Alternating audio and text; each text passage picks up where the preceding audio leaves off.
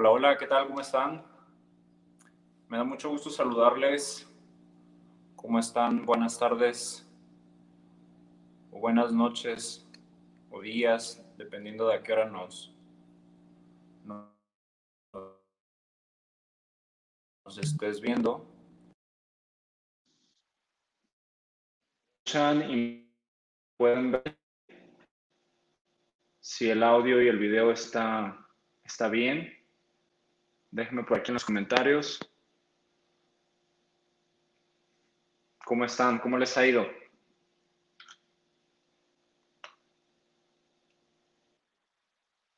He retrasado mi video. Si es así, háganmelo saber, por favor.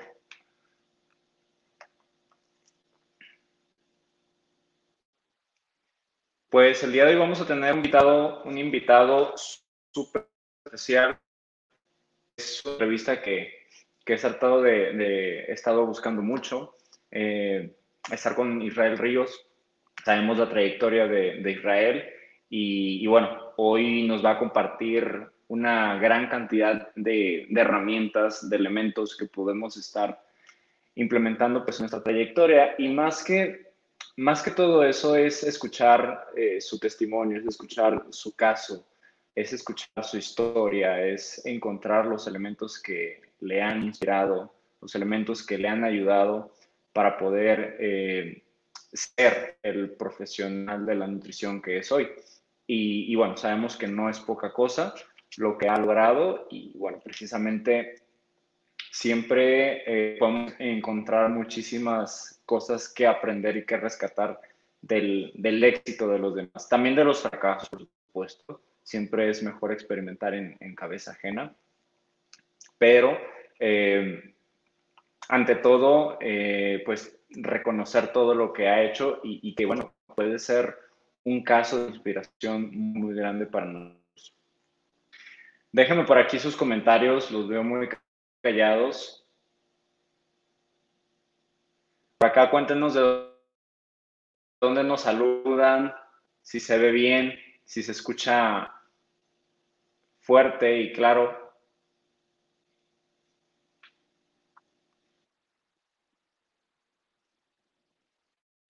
Conectando Israel. Vamos a ver.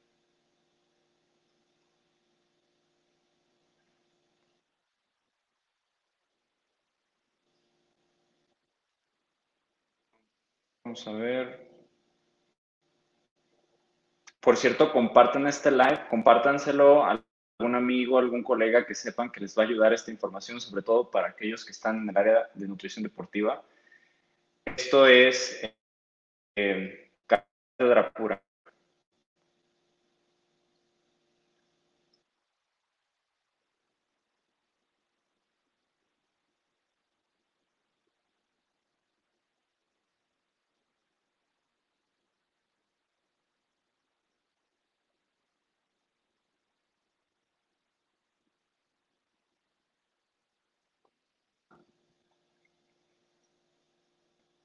¿De dónde nos, de dónde nos saludan? Ahorita ya ando conectando por aquí Israel. Mm.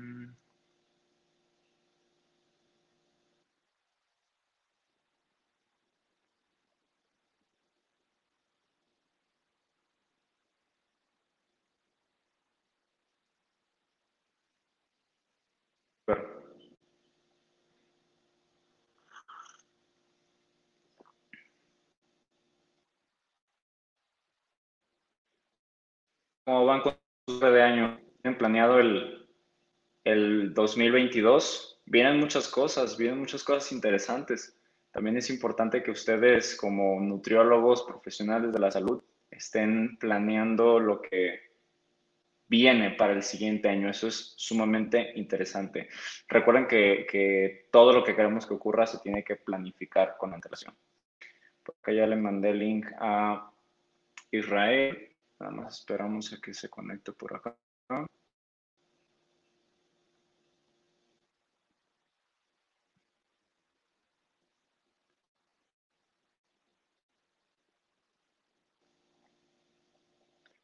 Hans, ¿cómo estás? Muchas gracias. muchas gracias por, por tus palabras. Aquí te voy a poner. Gracias, Tocayo. Antonio Chuve, saludos desde Bolivia. Gracias, saludos. Saludos y gracias por estar aquí conectados. Les, les garantizamos que van a tener una gran, gran experiencia y sobre todo aprendizajes. Por aquí anoten todas las cosas que vayan aprendiendo. Va a haber como, recuerden siempre como ver las cosas también entre líneas, que es lo que se quiere tratar de decir. Y, y bueno, mucho, mucho por esta transmisión. Hola Ana, ¿cómo estás?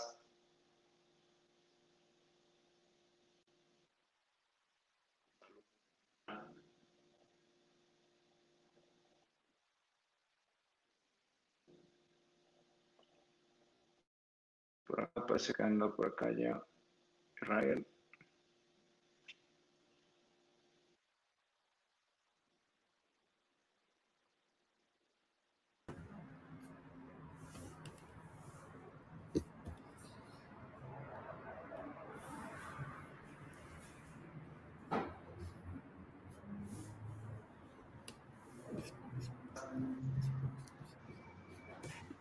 Hola, hola, ¿se escucha? Antonio, ¿me escuchas?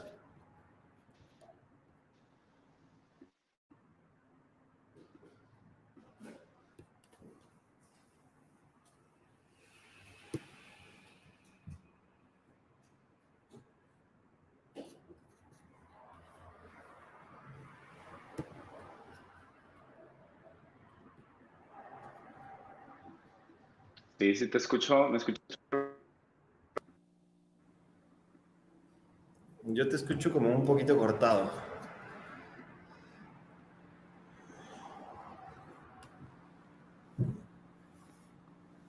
Hola, hola, ¿me escuchas? Ya, mucho mejor.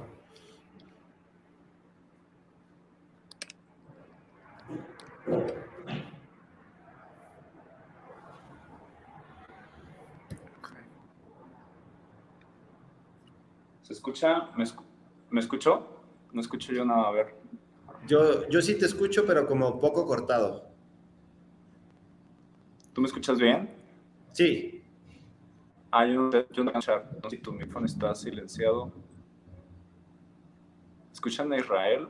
¿Me, ¿Me pueden decir aquí en los comentarios si escuchan a Israel? según yo sí se escucha, está activado el micrófono. No sé si sea por tus audífonos o... Sí, por acá comentan que está bien el audio. Gracias. Me... Déjame...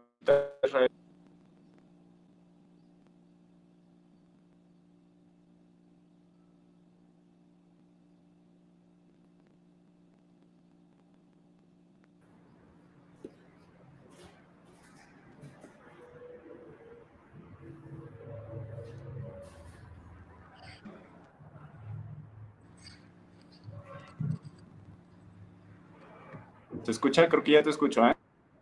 Sí, yo te escucho bien. Creo que acá por los comentarios, eh, los que no te escuchamos somos nosotros.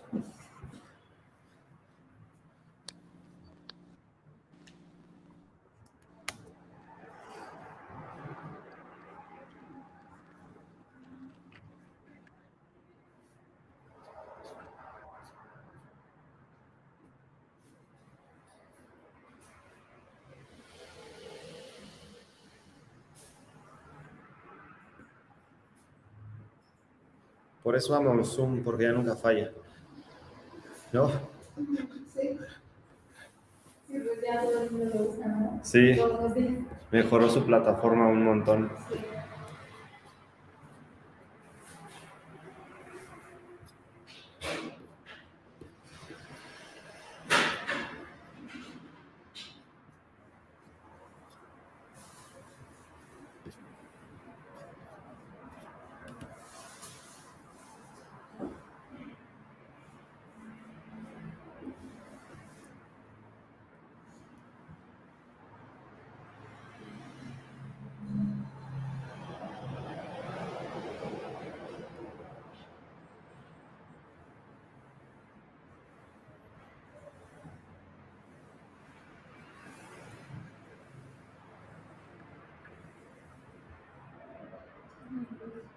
Listo, Bel. ¿Ya te vas? Ah, ya te vas. Nos vemos. Nos vemos, nos vemos la siguiente semana. Ya. Sí. Gracias. Nos vemos. Nos vemos.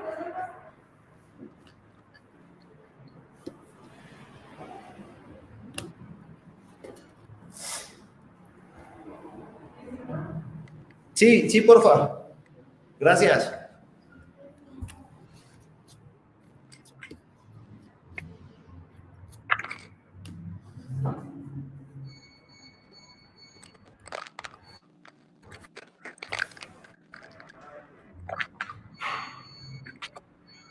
Bien, Antonio, ¿tú me escuchas por ahí? Sí, un poquito entrecortado. ¿Tú me escuchas bien? Ya. Sí, ya te escucho mucho mejor. Ah, excelente, súper bien. ¿Cómo estás?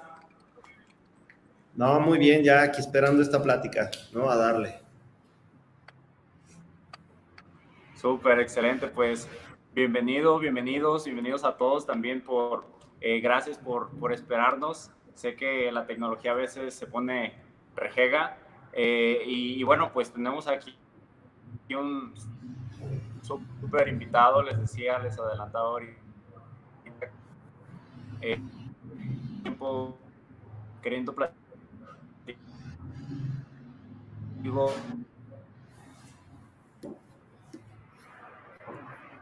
hace bastante por acá, pero estar conmigo, con otros. Sé que tienes por ahí y, y, bueno, creo que este caso de, de éxito, así, así lo, lo planteamos, eh, es gran inspiración para todos los que te seguimos y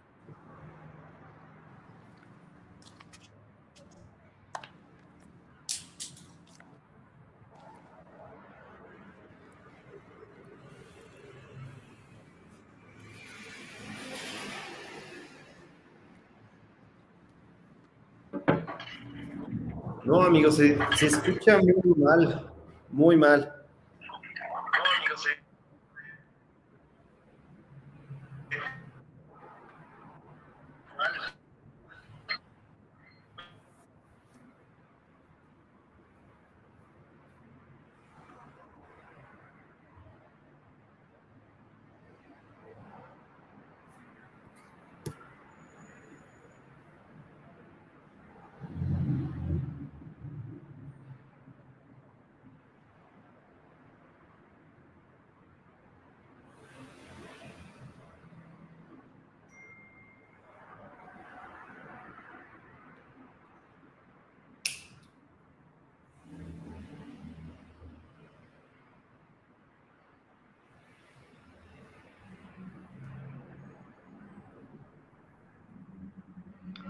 A ver acá de este lado, ¿se escucha mejor?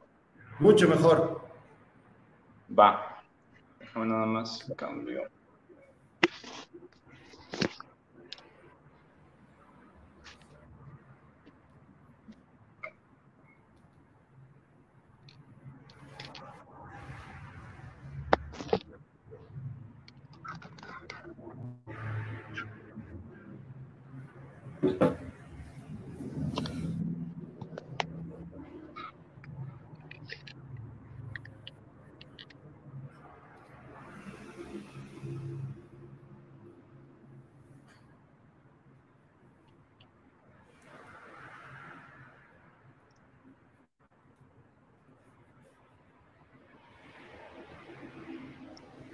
Espérame.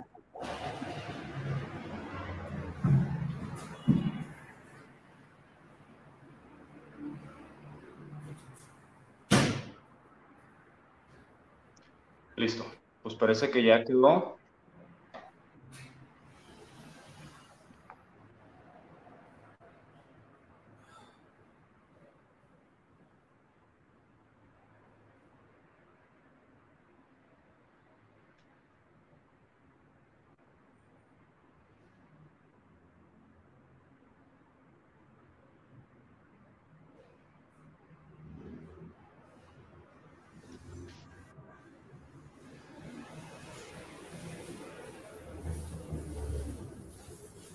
Listo, Antonio, ¿me escuchas?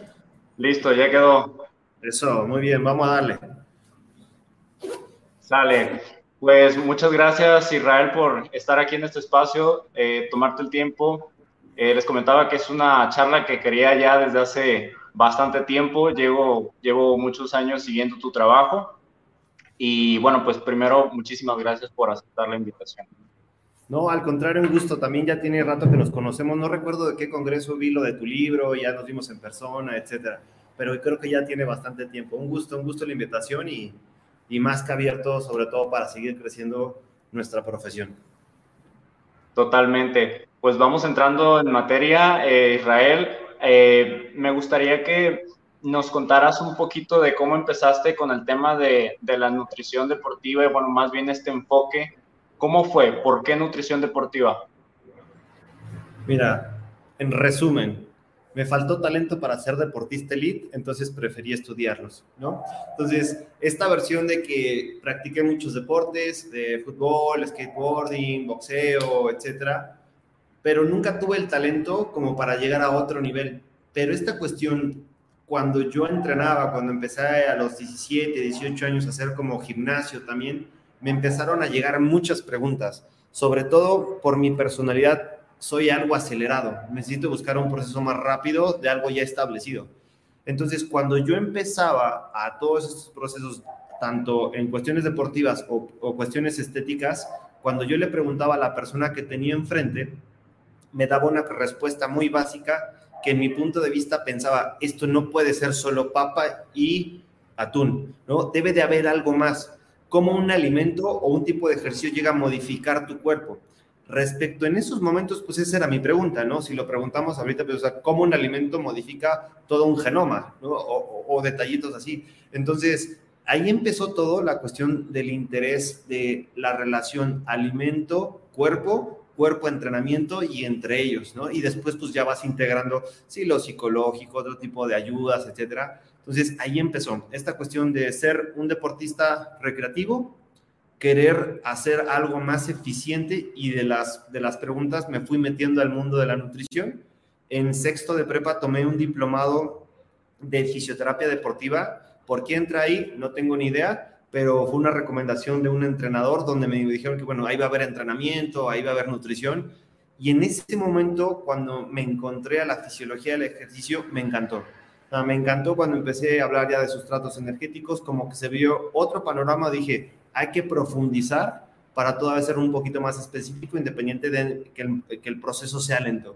Entonces, me gustó mucho eso, toda esa parte. Después, acabando la preparatoria, me fui a vivir a otro país por un, por un largo tiempo y regresé y ya empecé a estudiar nutrición, pero siempre fue con el enfoque deportivo. En mi primer semestre de la licenciatura tomé un diplomado de metodología del entrenamiento en la UNAM, entonces me metió ahora al mundo del entrenamiento deportivo duró no mucho, como unos ocho meses, y obviamente pues quedas como muy básico, pero, o sea, te abre otra puerta donde dices otra vez, no sé nada de lo que ya sabía.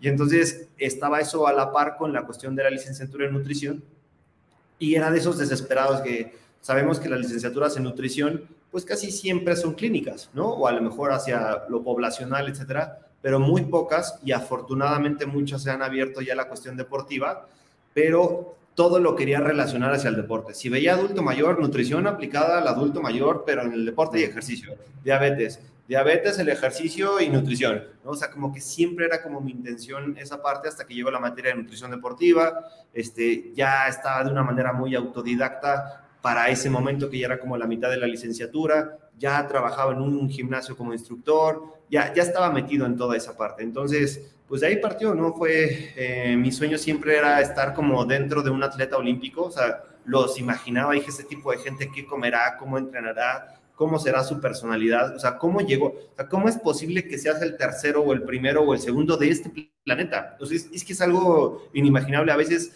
decimos la palabra alto rendimiento, a veces publicamos el, el rendimiento deportivo, el atleta elite, y no dimensionamos el tipo de especie que es esa persona están fuera de otro nivel, no solamente en cuestiones físicas, sino en cuestiones mentales, en cuestiones, te juro que ni siquiera entendemos, de procesos adaptativos de una persona que ha hecho 20 años algo, más, me atrevo a decirlo como siempre, polimorfismos que ni siquiera entendemos. Porque, insisto, y de ahí me gusta mucho este título de la ciencia, la medalla, hay algo muy amplio, muy amplio en lo que conocemos científicamente que es nuestra base, definitivamente es nuestra base, pero pasar eso a una medalla olímpica, a una medalla mundial, o no importa si ese nivel, a una medalla estatal, a, ayudar. Sabemos que eh, de deportistas, pues sí existe una pirámide muy amplia, ¿no? Desde el recreativo hasta el deportista elite. Entonces, pues como que todo ese mundo siempre me envolvió, me apasiona mucho yo creo que es lo más interesante que tiene la nutrición deportiva, esta, esta sensación de que estás aportando un granito de arena a una persona para potencializar su sueño y su sueño también es tu sueño. ¿Qué diferencia podrías, eh, yo sé que, para ti es muy marcada, muy delimitada, pero ¿qué diferencia ves entre eh, entrenar o ayudar a una persona o un atleta de elite a un paciente normal? Bueno, lo, yo creo que el objetivo es como una de las cosas más marcadas. El objetivo del atleta elite generalmente es ganar, es competitivo, no es una cuestión competitiva. Tengo, y sobre todo el elite es, imagínate que de repente te dijeran, eres el top, el nutriólogo número uno de México y ahora vas a ir a representar a México en todos los países como nutriólogo desde ahí te cae un peso muy fuerte, ¿no? O sea, el país te está volteando a ver a Antonio, a ver qué está haciendo Antonio, entonces eso es un estrés. Y tu sueldo depende de que siempre estés en los primeros 10 lugares, 8 lugares, entonces eso es otro tipo de persona que un atleta recreativo, un atleta que, una persona físicamente activa y especialmente por salud, ese peso no lo tiene, ¿no? Puede entrenar, eh, puede entrenar eh, cualquier capacidad física que tú quieres, puede faltar, puede lo que tú, o sea, porque es recreativo, es, es funcional, es, es una cuestión plenamente de salud.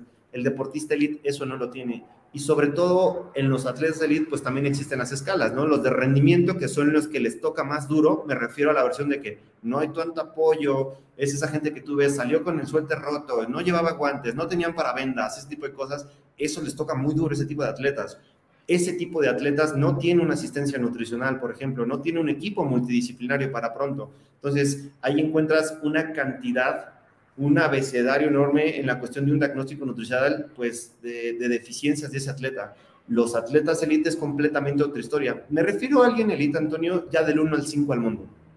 A eso me, refiero a un élite. Él ya se comporta completamente diferente porque sus apoyos son diferentes. Entonces, eh, a veces decimos, no, el deportista no es bien apoyado. No, no es así. O sea, el deportista de rendimiento que está en formación al alto rendimiento, ese es el no apoyado, pero el que ya está en el top sí tiene un recurso, tiene un recurso que se les da precisamente para todo su cuestión multidisciplinaria, para todo este tipo de situación. Entonces, que falte estructura es otra situación, pero es plenamente política que la verdad ni me gustaría meterla en este momento, pero esa es una de las diferencias más marcadas, que el deportista elite es su trabajo, y la cuestión recreativa, pues es, lo dice la palabra.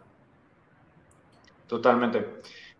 Dijiste una palabra que me encantó. estos, este tipo de, de, personas, este tipo de atletas a nivel mental están a otro nivel. Por ejemplo, desde que iniciaste hasta que empezaste, por ejemplo, a ver a tu o a entrenar a tus primeros atletas, ¿cómo has cambiado esta mentalidad precisamente para eh, poder inspirarlos y poder hacer que estos atletas puedan llegar a sus, a, sus máximos rendimientos? Que es una muy buena pregunta. Mira, la primera vez, entre atletas, como lo venimos platicando, hay niveles. Me refiero a niveles no que yo, no que yo ponga o que alguien ponga, que los, los pone el propio deporte, ¿no? El deporte internacional, me refiero. ¿Quién tiene una medalla olímpica? ¿Quién tiene una medalla mundial? ¿Quién tiene una medalla panamericana? Quién tiene una medalla en Juegos Centroamericanos, eh, en Centroamericanos. Entonces, de, desde tus Juegos Centroamericanos, de un grupo de deporte, hasta unos Juegos Olímpicos o un Campeonato Mundial, que puede ser lo máximo, están como esos niveles. Entonces, yo cuando acabé la licenciatura, empecé a hacer mi servicio social en la CONADE entonces, yo ahí entré al mundo del alto rendimiento, ¿no? Obviamente como un minion, ¿no? Desde sacando las copias, este, esto, recordatorios de 24, y como que empecé a entender el mecanismo, pero algo muy interesante, empecé a observar el comportamiento del atleta, del atleta que representa nuestro país. yo recuerdo cuando pasaba Aida Román, ¿no? En el 2014, que, que, es cuando andaba por, iniciaba por la CONADE, o sea, era ver como un elefante de tres cabezas, o sea, una medallista olímpica, o sea, era verla pasar, te ponías, o sea, te ponías nervioso, era como, Aida Román, o sea, o sea, la que veiste en la tele, o sea, salió, o sea, donde que puso la bandera, entonces eso te pone muy nervioso. Pero después, obviamente, con el contacto empiezas a entender que son personas atrás de una medalla, o sea, está la medalla y atrás hay una persona con costumbres, con hábitos, con sentimientos, ¿no? Pero nosotros los tenemos muy arriba completamente. Entonces, esta transacción de pasar tu información como licenciado en nutrición para apoyar a un atleta elite es muy complicado, Antonio, porque imagínate qué le vas a decir a alguien que ya está en el tope. Exacto. ¿No? ¿Qué, qué le dices? O sea, más bien tú le preguntas. Y esa es una manera sumamente interesante de aprender, preguntarle al atleta y sobre todo esos niveles que hacen, Y eso no lo vamos a encontrar en un libro porque es algo que él ya recorrió un camino, a veces con ciencias aplicadas del deporte y a veces no, pero está en el éxito. Entonces, ese tipo de situaciones, pues tú llegas con una base y una base muy básica, ¿no? remontando en esta, situación de una licenciatura donde realmente no estás preparado para ello, no estás, y cuando no estás preparado para ver un atleta así, tu base tiene que ser la fisiología, la bioquímica y la conducta de tu atleta. Entonces, la cuestión de mi asistencia nutricional, de ahí parte, de ahí nace, de que el centro de mi asistencia nutricional es entender el patrón de alimentación del atleta que va relacionado a un contexto social y a un contexto determinado de acuerdo a la fase del entrenamiento del atleta. Entonces, hay parte, mucho es un ejemplo, hay gente que se tardaría en una consulta a veces queremos que va a durar una hora, eso en el alto rendimiento no pasa. Si tendrás 20 minutos es mucho. Entonces, yo no puedo hacer un perfil antropométrico completo por triplicado que me estaría tardando una hora y media, ¿no? Sin apuntador, etcétera. Eso no puede pasar. O sea, no, no puedo centrar esa evaluación que no estoy diciendo que no sea importante, lo es, pero tengo 20 minutos para atacar una cantidad de puntos o diagnósticos nutricionales que yo identifiqué y que gradualmente en el, en el tiempo del atleta poder ir resolviéndolos para que poco a poco ayude a alguien que ya esté en la cima. Entonces, te platico, yo la primera vez, casi después de que entré a trabajar un año de servicio social en CONADE, después dos años trabajando ahí, me tocó la oportunidad de ya estar en la selección nacional de Taekwondo. Cuando entras a la selección nacional de Taekwondo, que es como la de lo elite, ¿no? Hablando como clavados, como, como tiro con arco, que son deportes donde somos potencia a nivel internacional. Este, entonces me toca taekwondo y ahí tienes medallistas mundiales, medallistas olímpicos y tienes a la máxima referente de este país, que es María del Rosario Espinosa. Cuando me tocó, cuando yo sabía, o sea, que iba en camino el Comité Olímpico Mexicano para evaluar a María del Rosario Espinosa y a todo el equipo, yo iba temblando, Antonio yo me temblaba el plicómetro así, estaba. O sea, me estaba temblando porque ella ya tenía dos medallas olímpicas, dos medallas mundiales, todas las psiquias de centroamericanos. Entonces, sí te da un miedo de, de la información que tú tienes, cómo pasarla o optimizarla a un atleta de ese nivel. Y entonces, insisto, otra vez, teniendo la base de que entiendes el patrón de alimentación del atleta, tienes que ser muy fino en esa conducta. ¿Qué come el atleta y cómo lo vas viendo en todos antes de entrenar, durante el entrenamiento, si comió, qué come después, sin ser tan invasivo, sin agarrar todas las malditas guías y decirle ahora, es que esto es así porque así dice esto. Eso no va a pasar, eso está imaginario. El atleta es como si yo agarrar y te cierro, te va a bloquear, estás bloqueado. Entonces, si realmente quieres que el atleta tenga una interacción, porque el atleta tiene que confiar en ti, eso es algo sumamente importante. Tiene que, y no va a confiar en cuántos libros hayas leído, en cuántos artículos te sepas, en cuántos resúmenes en Facebook tú publiques. Eso no va a pasar así. Eso es un proceso que va lento, que es una, y que no es una cuestión empírica, es una cuestión de un reporte, de una consulta. Es la relación que tú tienes con tu paciente para que él confíe, porque imagínate, Antonio, que él va a decir, voy a confiar en ti en lo que voy a consumir. No al 100% porque ningún atleta lo hace, pero voy a confiar en ti porque, o sea, creo que tú puedes apoyar mi rendimiento deportivo y mi rendimiento deportivo como atleta es mi vida, güey.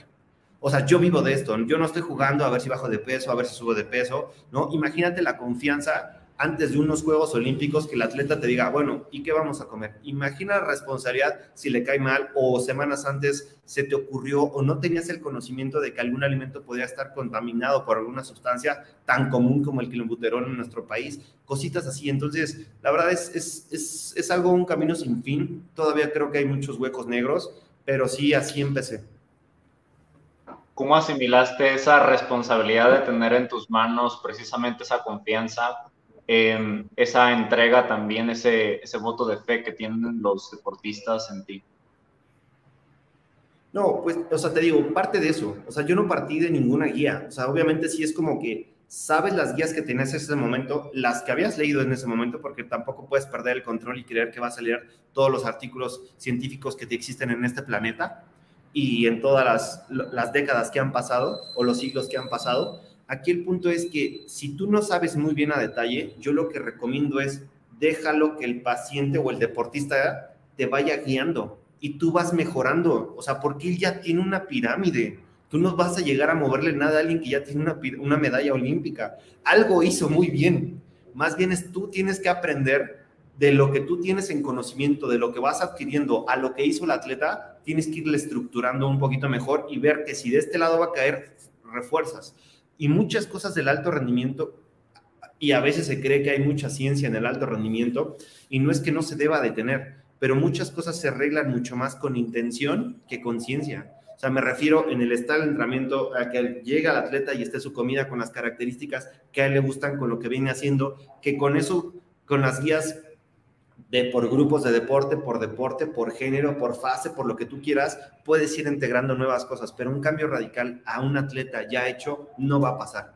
Nunca te lo va a aceptar el deportista que tú quieras, porque imagínate, estás jugando con su vida, estás jugando con lo que dará el resultado. El deportista es muy, es si él ganó ese día y había luna llena, va a querer que la siguiente vez que compita exista una luna llena. Espero que se entienda ese concepto. En la cuestión de que ellos se casan como que esta, esa vez escuché, respiré y que todo eso tiene que ver con la psicología deportiva. Entonces, tienen mecanismos ya muy establecidos que va a ser poco probable que tú le digas a un atleta, mira, la guía de los carbohidratos dice que te comas de 2 a 3 gramos de hidratos de carbono antes de competir, que la chingada, ahora, cuando vea la comida dice, es que en mi vida he comido esto. No, pero Luis Burke dijo, o ah, es que el que tú quieras. No, pero es que en mi vida he comido esto, güey. O sea, entonces son ese tipo de cosas que tú tienes que analizar qué comía. Si no comía, entonces acercas un poco y haces modelajes competitivos hasta que encuentres y diseñes el artículo científico de cada deportista elite que tú tienes. Porque ni juntando todos vas a, a hacerlo hacia una persona. ¿Sabes? Algo, algo impresionante que se va armando día al día y que después de un ciclo tienes que modificar y si el deportista modificó de prueba, etcétera, tienes que modificar. La nutrición deportiva del alto rendimiento es muy dinámica, es muy versátil. Ok, perfecto. Creo que eh, les, les, está gustando mucho por acá. Veo que se están conectando cada vez más. Eh, la información que nos das es de mucho, mucho valor. Y ahora me gustaría eh, también preguntarte, Israel, dentro de tu trayectoria, eh, y específicamente con, con, atletas, ¿has tenido en algún momento alguna, alguna disputa o alguna lucha de, de, poder con algún atleta donde no se hayan entendido? Y, y si es así, ¿cómo lo resolviste? No, yo creo que es importante entender que los dos estamos trabajando por un mismo fin y que el núcleo en el deporte no es el nutriólogo, no es el fisio, no es el entrenador, no es este, la psicóloga, el psicólogo, el núcleo es el deportista. Y, la órbita, todos los que estamos en la órbita, somos los profesionales de la salud. Ese deportista, como lo platicamos hace rato, va a tener días buenos y va a tener días malos. Entonces, yo creo, ha pasado, me ha pasado, no muchas veces, pero sí me ha pasado de que no existe una buena relación con un atleta, pero la mayoría de veces, de esas veces, el 90% se identifica que, bueno, yo hago mi trabajo, tú haces el tuyo y se queda hasta ahí. No tenemos por qué llevarlo a otro nivel.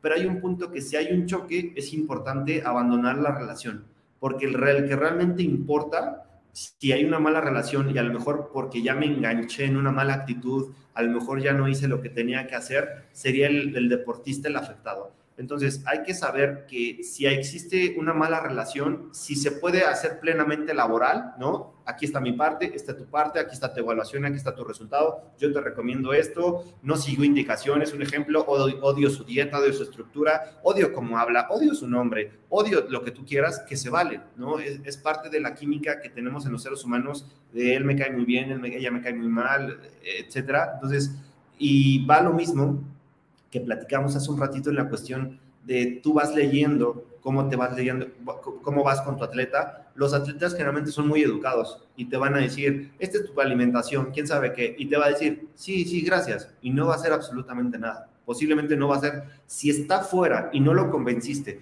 si no tuviste la, la capacidad de la información científica que tú tienes, ¿no? Porque nos encanta decir ciencia, ciencia, ¿no? Parece que nos caemos en pedazos si no decimos nutrición y ciencia, ¿no? Entonces, si esa información científica no tuviste la capacidad de plasmarla en una hoja o en algo digital, que el atleta entendiera, que el atleta vea que tú conoces su deporte y que él va a hacer eso para optimizar algo muy específico, como un golpe, un brinco, este, una, eh, su capacidad oculomotora, lo que tú quieras, a él no le interesa, ¿no? Porque el deportista es una, pues, generalmente son personas hipercalóricas, ¿no? Son personas que comen una gran cantidad que de acuerdo a la edad, pues imagínate una persona de 15, 16 años, por ejemplo, mis niños de NBA, que miden la media es de 1,99, ¿no? Qué dieta va, come lo que quieras. Ahí los puntos críticos son la deficiencia energética para llenar esa masa corporal, ¿no? Entonces, no, hay cositas que tienes que ir siendo muy específico en qué momento consumirlas, en qué no. Pero eh, respondiendo a tu pregunta, o en ocasiones me ha pasado que no existe la adecuada relación con un atleta. En ocasiones debes de entender, bueno, mira, vamos a platicarlo de esta manera. Mi chamba es esta, ¿no? Sé que te puedo apoyar con esto, pero creo que al último momento el atleta tiene la palabra no estoy cómodo aquí, no, no, no estoy cómodo con el médico, con el nutriólogo, no me gusta su método de trabajo y adelante y, lo mejor sería referirlo o, a lo mejor el deportista decide, pues yo así gano y, así seré, ¿no? Así seguiré ganando, o sea, independientemente que no nos guste a ti y a mí por nuestra área, porque siempre la queremos vender, porque sabemos que funciona, ¿no? No es una cuestión que, que, tenemos que estar diciéndolo entre nosotros el valor de la nutrición, más bien es nosotros hacer, ni siquiera vendérsela, que el deportista sepa por qué le funcionó. Esa es de las cosas más, más, más difíciles en la nutrición deportiva, ¿no? Porque hacer cálculos, eso es algo muy sencillo, ¿no? Existen mil programas que te van a hacer un cálculo de cuánta energía, independientemente que la mayoría sobreestima o sobreestimamos energía, pero que esa hoja pase a un plato y que realmente se lo coma el atleta, eso es completamente otra historia. Hablamos de que em, prácticamente eres como una guía, un mentor, un, alguien en la, que las personas, los atletas, eh, te tienen mucha confianza, ¿no? Eh, y como mentor, me gustaría preguntarte, este, ¿Israel Ríos tiene mentores? ¿Tiene gente, maestros que le ayudan o que lo inspiran, que lo guían? Mira, como todos empezamos desde el primer nivel, yo cuando empecé a estudiar este diplomado que te digo en la preparatoria de fisioterapia deportiva, conocí a excelentes eh, docentes, a excelentes médicos del deporte, este, fisios del deporte, entrenadores deportivos, etcétera, que eran una guía, ¿no? Era como decir, wow, sabe mucho, este, y, y sobre todo gente que, que, tenía interacción con el atleta, eso, eso es importante. Por ejemplo, algún atleta, algún nutriólogo que digas, híjole, yo quiero ser como él, ¿no? Yo creo que lo más cercano, perdón, pasó está pasando una ambulancia. Yo creo que lo más cercano, y ahorita que ando muy metido en la cuestión, pues, es académica, etcétera, pues siempre, o sea, te digo, cuando estaba en la cuestión autodidacta, pues lo primero que me llega a la mente, pues es una Louise Burke. Uno, es una mujer que estuvo en el lodo, me refiero en las albercas, en las pistas, en las canchas de fútbol, o sea, conoce el deporte, conoce el deporte, no estudia de, de ni de cocodrilos, y, no, conoce a sus deportistas y tuvo la capacidad de generar protocolos de atención nutricional para su país, los cuales se fueron estandarizando a nivel internacional. O sea, la mayoría de, por ejemplo, todas las guías que utilizamos de suplementación, todos salimos con la bandera del Instituto Australiano del Deporte. Y eso, eso fue intención de ella, ¿no? Entonces, eso es pasar la ciencia a problemas que tenían, ¿no? Ella lo dice, yo no podía pelearme con mis atletas de no consumir suplementos. Lo que tuvo que hacer es generarles una guía de decir, esta es la clasificación y ahora es una guía que todo mundo utilizamos, ¿no? Y fue una versión que dices, ella estuvo en el lodo, identificó los problemas de sus atletas lo pasó a un método científico, decir, esto sí sirve, esto medio sirve, esto no sirve, esto sí sirve, pero es dopaje, y lo dijo así de Australia como Los Ángeles Azules, ¿no? De Australia para el mundo, ¿no? ¡Pum! Maestra del Instituto Australiano del Deporte, y, de ahí ha sacado un montón de tablas, y es lo mismo que hace con sus artículos, que ya lleva desde hace mucho tiempo de su libro, y que lo ha estado actualizando en artículos científicos, que también su libro ya también está actualizado, pero pues es precisamente ya ser, ella entendió que tenía que ser muy específica, todo el que lea la primera edición del libro de Luis Burke es muy específico, ¿no? Pero sí, ya cuando estás dentro dices, faltaba esto, ¿no? Faltaban los puntos como muy, muy finos. Entonces, es lo que ella ha estado intentando hacer y en un futuro sí me veo como ella, o sea, alguien que vino de la cancha, de la alberca, de la pista, del tatami, del ring de boxeo y ya posteriormente cuando se me baje mi energía, entonces ahora sí empezar una cuestión más, mm, pues, estadística, de publicar, de generar a nivel nacional, internacional. Súper. Israel, a nivel profesional, ¿cuál ha sido el mayor reto o el mayor obstáculo que has tenido? A nivel profesional, mira, en el alto rendimiento es muy difícil porque cada que, acción que tú haces depende el 50% de nutrición y el 50% de la política del deporte. Entonces, eso es muy difícil. En ocasiones, y eso tampoco está en los libros, deberían de tener en la licenciatura algo que, fuera como, como, como que ver con la cuestión política, la cuestión de relaciones, etcétera. Cuando nosotros nos llega un paciente a consulta normal, no hay un factor político que esté que tenga un fin de interés. Me refiero, al lado de un deportista o en un contexto de un deportista vas a tener uno a la familia, ¿no? Que es el primer patrocinador. Después, el Instituto del Deporte del Deportista. Después vas a tener a la CONADE atrás de él. Después vas a tener al Comité Olímpico atrás de él. Después una federación atrás de él, nacional. Después una federación internacional atrás. Todas ellas toman una decisión y de acuerdo a eso se toma la dirección del deportista va girando. Entonces, esta cuestión de la política, de cómo eh, yo estuve coordinando el área de nutrición casi dos años en la CONADE, y los avances son complicados, son como muy, muy complicados. Ya te veo doble, ¿no? No sé si sea normal o, o se metió tu gemelo a la plática.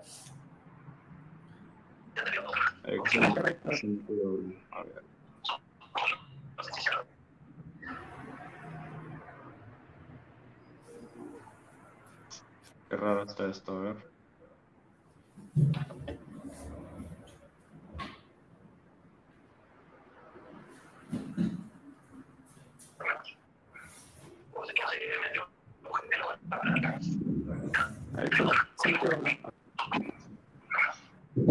Bueno, en lo que regresa Antonio, por aquí estoy viendo que están preguntando qué libro es. ¿Es este? Nutrición en el deporte, un enfoque práctico, editorial panamericano. Creo que Luis Burg ya cambió el, editorial. Un poquito, incluso un mexicano estuvo participando ahí, el deporte y, y la verdad le aplaudo mucho su participación. Pero bueno, creo que Antonio sigue trabado por ahí y ahorita checamos qué rollo. Si alguien tiene una duda y si me están escuchando bien, pues lo podemos platicar en lo que él regrese. ¿Listo ya? Ya, regresaste. Súper. Ok, perfecto. Pues muy, muy interesante todo lo que nos comentan. Creo que, creo que es este mm, algo que, que, tal vez la mayoría no dimensiona, como bien dijiste. La mayoría no, no sabe el nivel de presión, el nivel de exigencia que se tiene y sobre todo también las habilidades que has tenido que desarrollar. Y esto es la siguiente pregunta que te quería, que, te quería hacer, es ¿qué habilidades has desarrollado, aparte de las técnicas, para poder llevar este tipo de atletas y, sacarles el máximo potencial? Yo creo que de las más importantes es la comunicación. La comunicación es vital nosotros podemos evaluar muchas cosas como nutriólogos, una infinidad de cosas podemos evaluar. Pero esta habilidad de las cosas que evalué, ¿qué voy a entregar y cómo se lo voy a explicar al deportista, al médico, al fisio, al entrenador, al Instituto del Deporte, a la CONADE, al Comité Olímpico y cómo todas estas se van a relacionar? y cómo poco a poco se va a modificar. Ejemplo, eh, juegos 2018, Juegos Centroamericanos. Me tocó coordinar el área de nutrición en ese momento. En un momento tienes el recurso federal del país donde te dicen, tienes tanto presupuesto para comprar la suplementación. Entonces ahí entra la ciencia.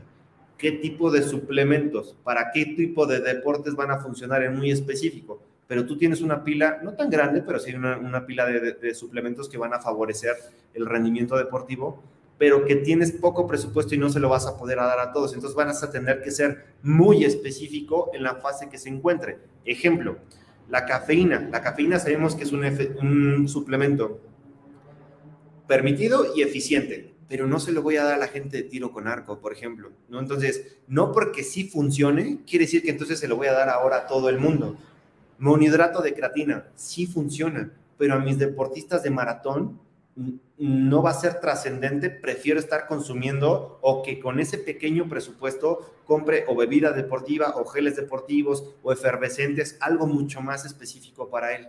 Entonces son cosas que tienes que ser muy minucioso en la toma de decisiones, sobre todo cuando se tiene un recurso federal y que a las personas de arriba hay que explicarles por qué se les tiene que dar y por qué a algunos no se les tiene que dar, porque imagínate, todo mundo tiene ideas, todo el mundo te va a decir, no, hay que comprarles esto, no hay que comprarles otro, o sea, tú al final de cuentas tienes que tomar la toma de decisión y convencer a la persona que esté enfrente, tu jefe directo o el director de la CONADE o el director, sobre todo el director de la CONADE en su tiempo, porque son la versión del recurso, el Comité Olímpico Internacional pues en lo que yo tengo conocimiento no, no invierte en suplementos para los deportistas, pero la CONADE sí. Entonces, tú vas a tener que fundamentar el por qué ese suplemento sí, y a lo mejor dices que no y te vas por el alimento, ¿no? Porque tienes una u otra. Entonces, vas a tener que hacer una toma de decisión muy rápida para que es el mejor en pro al deportista. Súper. Israel Ríos, ¿cómo eh, actúa ante los haters? Yo creo que eh, hay de todo. Yo creo que sigo siempre, sea la, persona que seas, eh, vas a tener gente que le caes bien, gente que le caes mal, gente que le agrada tu estilo, gente que no le agrada tu estilo. Es, parte de lo mismo. Pero bueno, eh, yo creo que sigo trabajando en eso, Antonio. Es, lo he bajado, pero a veces era una cuestión de que no podría, o sea, a veces tú haces una acción con una intención buena que a lo mejor no ni entienden el concepto, no vamos a ponerlo más fácil, alguien que pueda decir en una historia, en una historia que puede durar 15 segundos, creen, ya se imaginaron una historia y no sabían el fundamento real. Es un ejemplo, ¿no? Completamente. Entonces, es, es, algo que debo de seguir trabajando en no ignorar a gente que pues no tiene a lo mejor mucho que hacer, ¿no? Eso es, eso es parte de, ya el 80-90% lo hago, o sea, pueden decir, pueden estar, pero Desafortunadamente, cuando tienes pocas cosas que hacer, tienes que estar viendo qué otros hacen, ¿no? Desafortunadamente, o sea, alguien que está ocupado no se la pasa chingando a nadie, ¿no? No hay otra manera de decirlo. Entonces, ¿por qué? Porque estás en tus cosas. Y yo soy fan de construir, no soy fan de destruir. Soy fan, yo creo que a todos nos gusta ser, eh, que te agradezcan, ¿no? La, esta versión de estar de su trabajo, porque trabajamos para ello. O sea, la gente que crea que el nutriólogo deportivo va a ser ultramillonario, pues está en un error. O sea, vivimos del resultado como tal. Y no existe nada más satisfactorio que el atleta te diga, güey, muchas gracias por esto, me sentí muy bien, cositas así. Realmente de eso, eso es de lo más gratificante de la nutrición deportiva. Y eso es generar. De nada sirve que yo, acabando este video, me ponga a analizar todo lo que Antonio dijo, pero ya no lo, ya, yo ya en mi casa, yo tranquilo, yo buscando una semana y publique para criticarte. Es, es, es criticar de algo que no tiene mucho sentido, ¿no? Es, no estás generando absolutamente nada. Entonces, soy, soy fan de, de, generar cosas, de construir cosas, no, no de la versión del reciclaje, de la basura, y pues es así, o sea, realmente tengo el pensamiento que la gente que está viendo el trabajo de otros es porque tiene muy poco trabajo. Totalmente de acuerdo, coincido con ese punto. Eh, ¿Te arrepientes de algo, Israel? Sí, en la primaria, fíjate que, no, mira, yo creo que si te, te refieres a lo profesional, ¿no? Porque en el 2011 tuve la novia, no, es cierto. no, yo creo que mm, es un proceso de evolución. Eh, tal vez en algún momento por el 2018, cuando eh, tenía la coordinación de CONADE, tuve que haber sido más exigente con la gente que tenía alrededor y no pensar tanto en, ah, pues es difícil el trabajo, posiblemente tenga que, tendría que haber cambiado a ciertas, a ciertas piezas, ¿no? Por el bien de, de ciertas cosas. Entonces, pero de ahí en fuera, obviamente, pues te vas desarrollando y vas generando procesos. Y lo que haces un año dices, Dios mío, qué estupideces hacía, ahora esto. Y al otro año dices, qué estupideces hacía. Y, es un proceso continuo. Yo creo que me espantaría en el momento que, que no me dé cuenta de lo que hacía y que ahora tengo un proceso mucho mejor. Entonces, no me arrepiento de muchas cosas porque siempre hago lo mejor que puedo con las características, herramientas, inteligencia y la cuestión de eficiencia que puedo con mi atleta. O sea, con un atleta elite nunca digo, ah, me vale madre lo que sea, dieta del, dieta de judo, dieta del boxeo, dieta del esgrimista. No, no. Entonces, en atleta elite, con las características totales que tengo, siempre intento que mi atleta tenga lo mejor posible de mí. Que en un año diga, uy, la regué, hubiera hecho eso, esa es otra historia, ¿no? Por ejemplo, ahorita que estoy con, con el espirómetro, fue un momento otra vez de retroalimentación donde dije, estaba sobreestimando energía, tuve que haber modificado eso, pero si no tenía esa herramienta, Antonio, no lo podía hacer. O sea, no era que no quería, era que no podía. ¿No? Entonces, son cosas que vas, que vas como, como metiendo en, esta parte. Y en la cuestión, eh, no sé, ya institucional, que tú me preguntabas hace rato, en el 2019 en, en, en Panamericanos, tuve una fricción con el director de medicina plenamente nutricional si tú me preguntas, ¿te arrepientes? Absolutamente nada. Gracias a Dios yo puedo ver a mis deportistas a los ojos. Son deportistas que sigo tendiendo, que si yo no hubiera hecho esa, esa modificación dietética en ese momento, posiblemente, muy probablemente, el factor de riesgo hubiera sido tan alto que mi atleta hubiera tenido un proceso de gastroenteritis y que en ese momento hubiera perdido, Antonio. Es lo que te digo, a veces no dimensionamos una recomendación nutricional. Pero imagínate, previo a una, una final de Juegos Panamericanos, a ti se te ocurre darle un pinche burrito de res con ajillo y el deportista le cae mal y dice, ¿sabes qué, ¿Qué, qué le pasó, no? Alguien que era una promesa para una medalla de oro, perdió, no, es que tenía diarrea, estaba inflamado, estaba compitiendo inflamado, estaba compitiendo con diarrea, me sentía mal y, güey, fue por lo que tú me enviaste, o sea, tú me dijiste que me lo comiera, ¿sabes? O sea, ¿con qué cara vuelves a ver a un atleta así? O sea, es, es muy complicado muy, muy complicado. Entonces, son cosas que te lo que te digo, políticamente yo tenía que haberme quedado callado. Pero bueno, son cosas que son de mi personalidad. No van a cambiar, no van a cambiar mientras sea a, lo que para mí éticamente esté bien. Entonces, pues es, es parte de. Claro.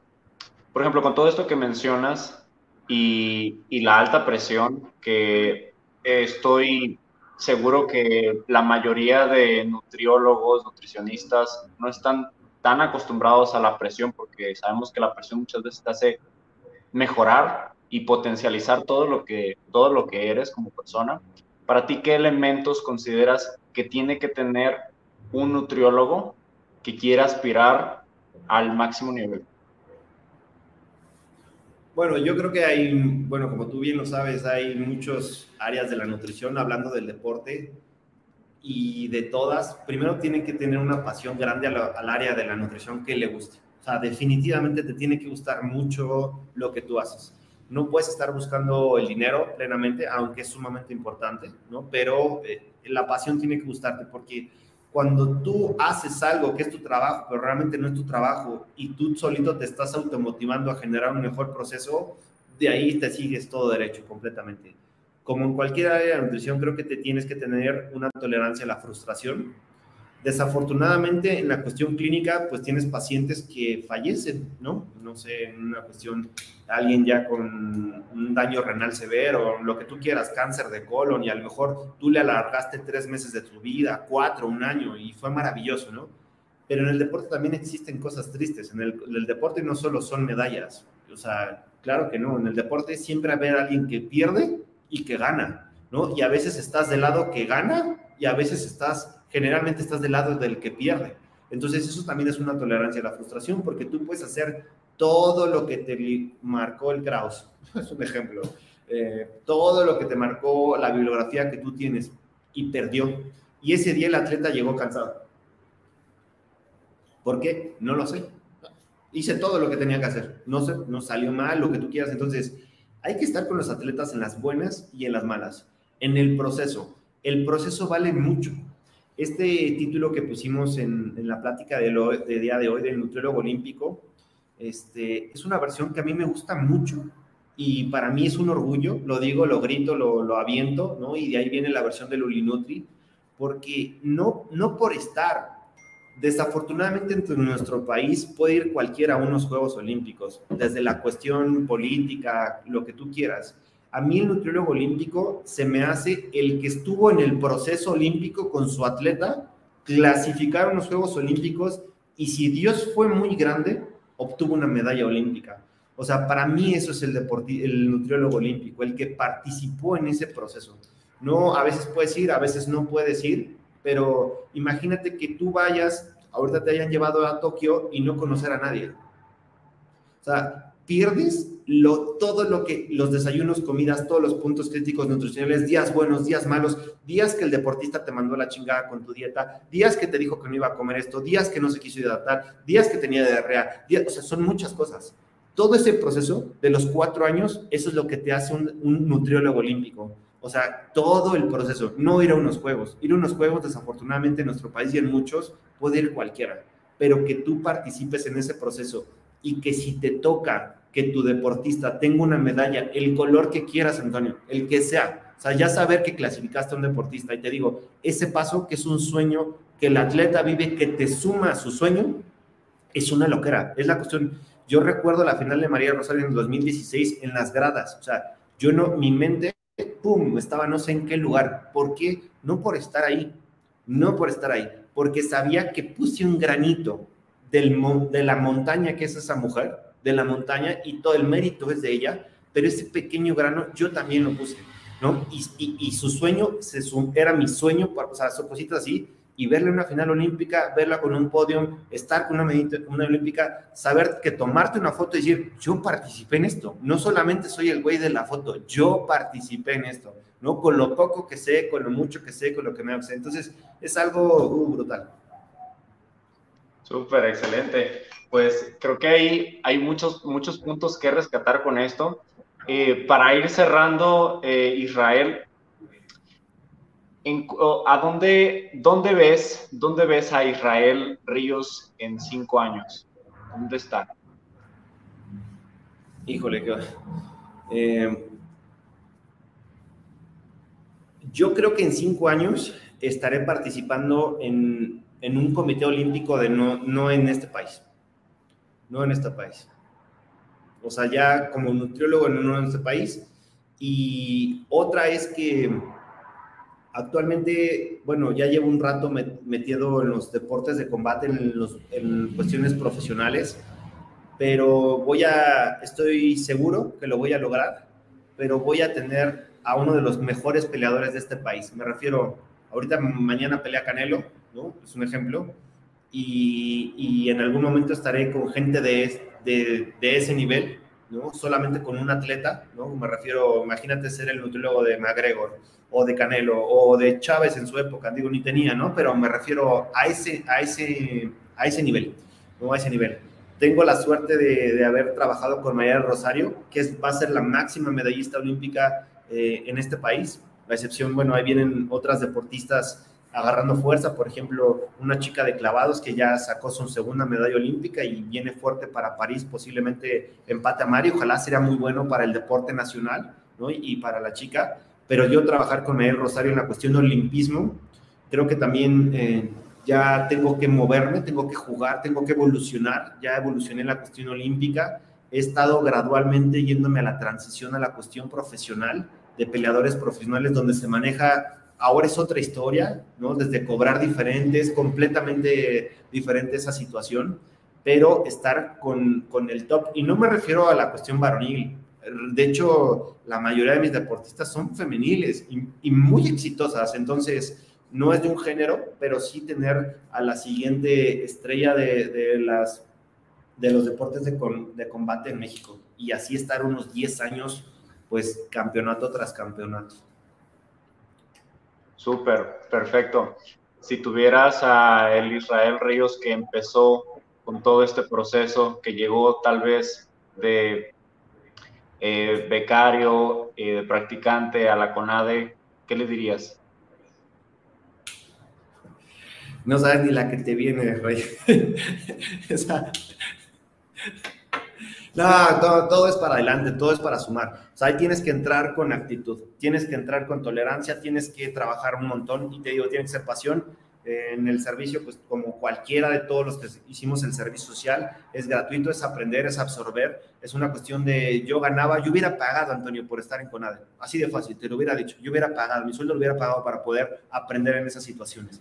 Entonces, eh, le hubiera dicho que tuviera la paciencia, ¿no? que se, se siguiera preparando más, pero pues también es una versión que no puedes dar pasos, es, me refiero, tienes que, para pasar una primera división, tienes que pasar por la sub 15, sub 17, y ese es el proceso también del nutriólogo, ¿no? Ese es, hay mucha gente que la quieren pasar de un nivel a otro nivel y no le cuadra, ¿no? Es que la gente que cae en pedazos. Si pasas a alguien muy teórico y de repente le pones un atleta elite, a lo mejor va a acertar en ciertas cosas, pero la mayoría va a quebrar porque no llevó ese proceso de cómo se maneja un atleta y que es algo muy importante y de acuerdo al tipo de deporte el tipo de trato con una niña de gimnasia rítmica no es el mismo tipo de trato ni el lenguaje que una boxeadora profesional. Y son deportistas, y una no es más ni una es menos, es completamente diferente. El tipo de diagnóstico nutricional que vas a entregar acá y de este lado es completamente diferente. La lectura del entrenador deportivo, la lectura del director técnico, son cosas que nutrición va, va a dar unos datos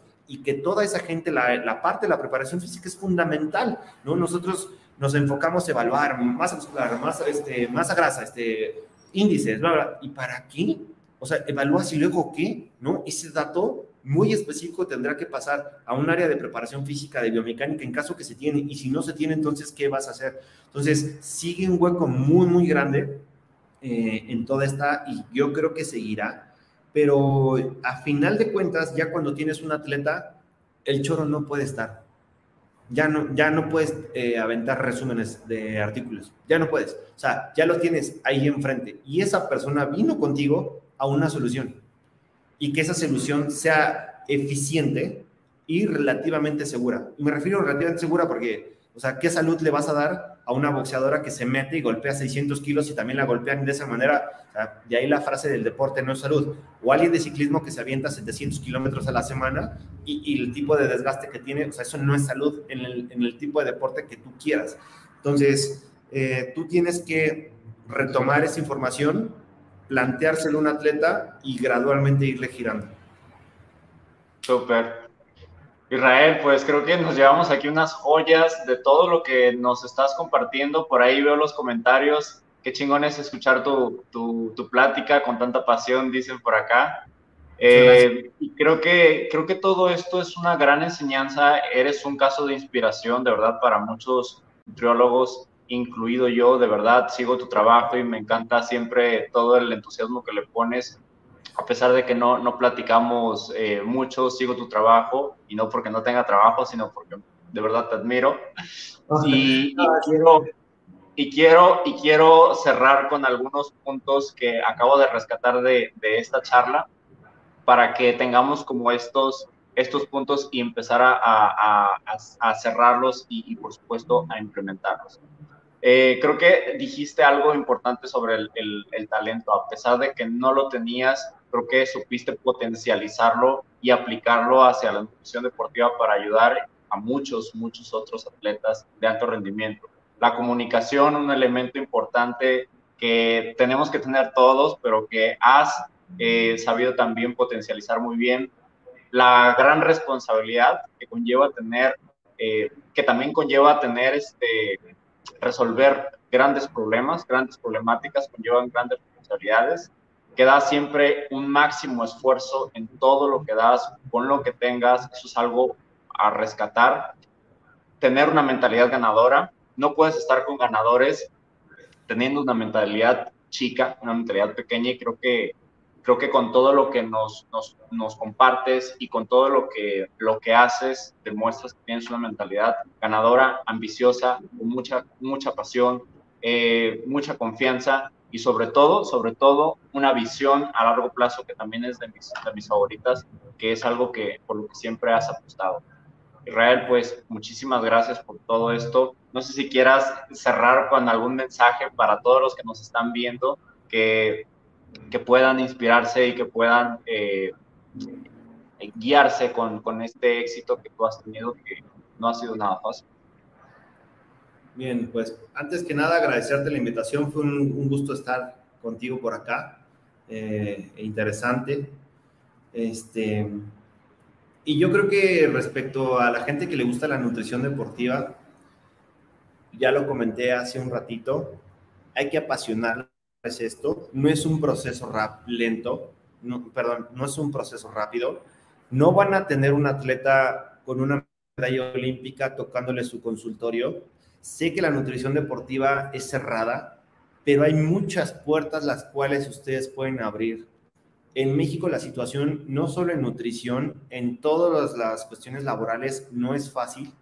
Y el nutriólogo que quiere dedicarse al deporte tiene que pensar que no va a ser muy poco probable ese campo laboral de inmediato. Y ese campo laboral de la nutrición deportiva, en la mayoría de los casos, es mal pagado entonces va a tener que generar su propia puerta y va a tener que emprender en generar protocolos de atención nutricional y tocar la puerta en la alberca, en el tatami, en la escuela de taekwondo, porque los atletas ahí están. Tengo el número, no sé si por aquí lo tenga de una manera inmediata para todos tus... Déjame ver si lo tengo aquí. Porque es impresionante lo que te voy a decir, ¿eh? Déjame ver si ya se abrió.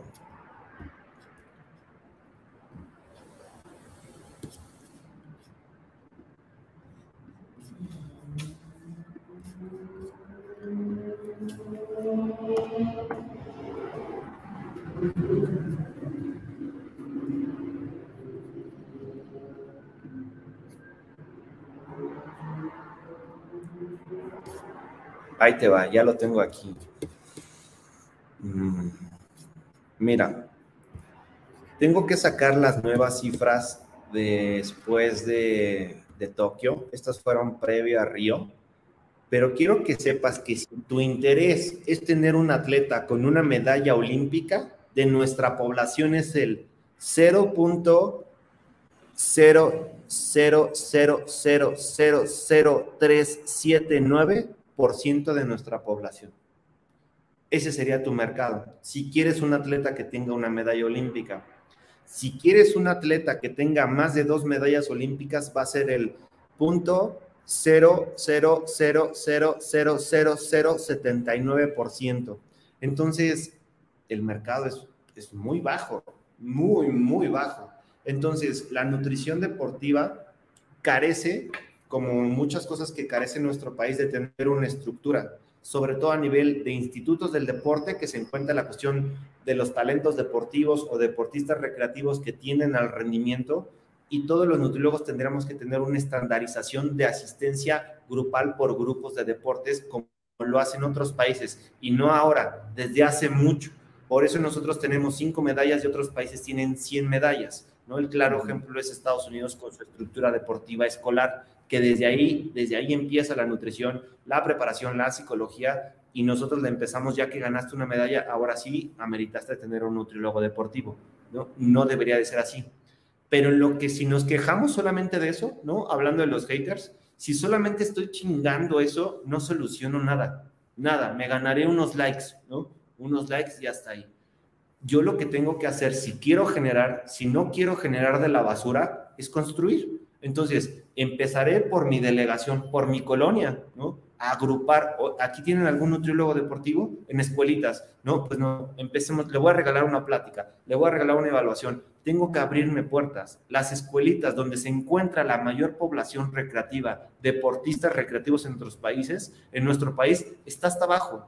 Ahí hay una mayor cantidad laboral. Va a ser difícil poder entrar una CONADE, poder entrar un comité olímpico, ni siquiera tiene un área de nutrición, para que me entiendas, Comité Olímpico Mexicano, ¿eh? No tiene un área de nutrición. Entonces, son cosas que no lo puedes creer tú como estudiante. Dices, oye, pues yo es que voy a trabajar, ¿cuál, No, hay, no hay trabajo. Entonces, lo vas a tener que generar por tu parte. Eso es algo muy importante. El camino no es sencillo. El camino es de apretar, de persistir, ¿no? O sea, esto es de, de constancia Y este valor, ¿no? Como, como bien lo, lo, tienes en, tu libro, tus eslogans, este valor es del deportista. El deportista es un ser necio, muy necio, es un súper terco, ¿no? Está y está y se cae y otra vez y otra vez y otra vez y no gané y ya ganó y volvió a caer y se lesionó y otra vez y otra vez. Ese ritmo es el que te mete a un atleta. Si tú no estás al ritmo del atleta, no deberías estar con el atleta tú tienes que estar diseñando cosas para que ese atleta gane oro, no otra. Tu mentalidad es, tengo que seguir un plan de alimentación para que este gane oro, no para ver si gana, para ver si clasifica, para... Pues, no, no es así. Tenemos que ganar, o sea, porque cuando se te pone un atleta muy serio, me refiero con una responsabilidad, él también muy fuerte, tienes que intentar con todas tus herramientas hacer más detalle. Y esto no se trata de presupuesto, Antonio. Obviamente el presupuesto ayuda, hay muchas cosas que si tú eres muy bueno en el colmillo del diagnóstico, del proceso de atención nutricional, vas a poder optimizar a tu atleta. Y en la primera carga eh, académica que tú insertaste en un atleta y lo siente, va a decir, ese güey sí sirve. Si tú a tu deportista le hablas de su deporte, va a decir, él sí me conoce y conoce mi deporte. No solo me está diciendo, vas a bajar de grasa, el pliegue se toma aquí, el pliegue se toma acá. Eh, eh, no, eso no sirve. O sea, lo que sirve es que el atleta dimensione que lo que nosotros le estamos recomendando hacia qué. ¿no? Eso es algo importante. Súper, perfecto. Pues Israel, muchísimas gracias. Gracias por la información, gracias por toda esta este conocimiento, esta sabiduría, tu experiencia. Y bueno, esperemos que no sea la última vez que, que andes por acá con nosotros, nos acompañes y bueno, pues espero también coincidir muy pronto contigo. Un gusto, Antonio. Cuídate mucho y pues a seguirle dando. Muchas gracias y saludos a todos. Hasta luego a todos. Gracias. Hasta luego.